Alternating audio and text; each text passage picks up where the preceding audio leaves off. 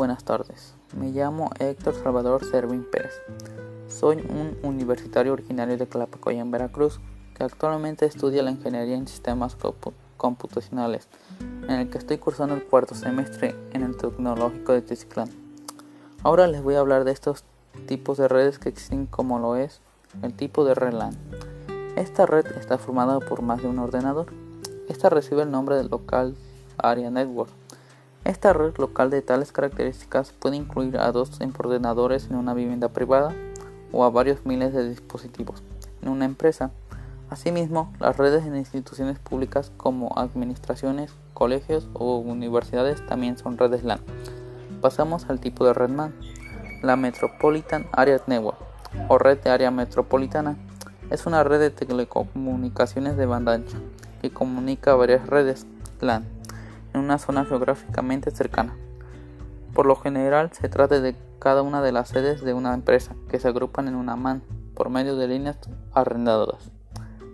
Pasamos al tipo de red WAN, las Width Area Networks.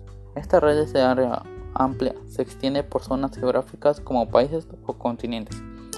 El número de redes locales o terminales individuales que forman parte de una WAN es en principio ilimitado. En la mayoría de los casos las WIT Area Networks suelen pertenecer a una organización determinada o a una empresa y se gestionan o alquilan de manera privada. Bueno, esto es todo sobre las redes. Ahora les hablaré de algunos conceptos como lo son modelo OSI, protocolo TCP, IP, dirección IP, entre otros. Empezaremos con el modelo OSI. El modelo OSI está conformado por siete capas o niveles de abstracción. Cada uno de estos niveles tendrá sus propias funciones para que en conjunto sean capaces de poder alcanzar su objetivo final. Precisamente esta separación en niveles hace posible la intercomunicación de protocolos distintos al concentrar funciones específicas en cada nivel de operación. Pasamos al protocolo TCP/IP. La definición de TCP/IP es la identificación del grupo de protocolos de red que hacen posible la transferencia de datos en redes entre equipos informáticos e Internet. El modelo TCP/IP permite un intercambio de datos fiable dentro de una red, definiendo los pasos a seguir desde que se envían los datos hasta que son recibidos. Para lograrlo utiliza un sistema de capas con jerarquías que se comunican únicamente con su capa superior y su capa inferior. Pasamos a la dirección IP.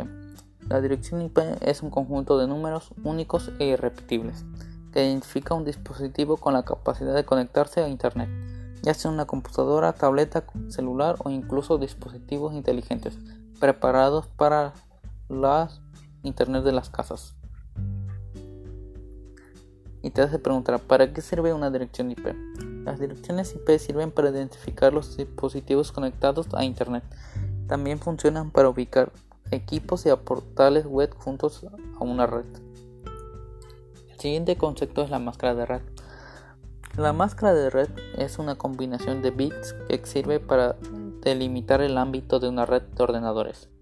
Su función es indicar a los dispositivos que parte de la dirección IP es el número de la red, incluyendo la subred que parte de la es la correspondiente al host. Y por último hablaré sobre los DNS. Básicamente los DNS es un sistema de bases de datos distribuidas en la red con la función principal de traducir la solicitud de ciertos nombres de host a números de IP específicos que las computadoras entiendan. La información sobre nombres de hosts específicos que coinciden con números específicos se guarda en el directorio. El directorio se almacena en servidores de nombres de dominio. El DNS funciona por pasos y pasa a través de estructuras de DNS. Los pasos comienzan con una consulta de DNS, una solicitud de información. Bueno, esto es todo. Gracias.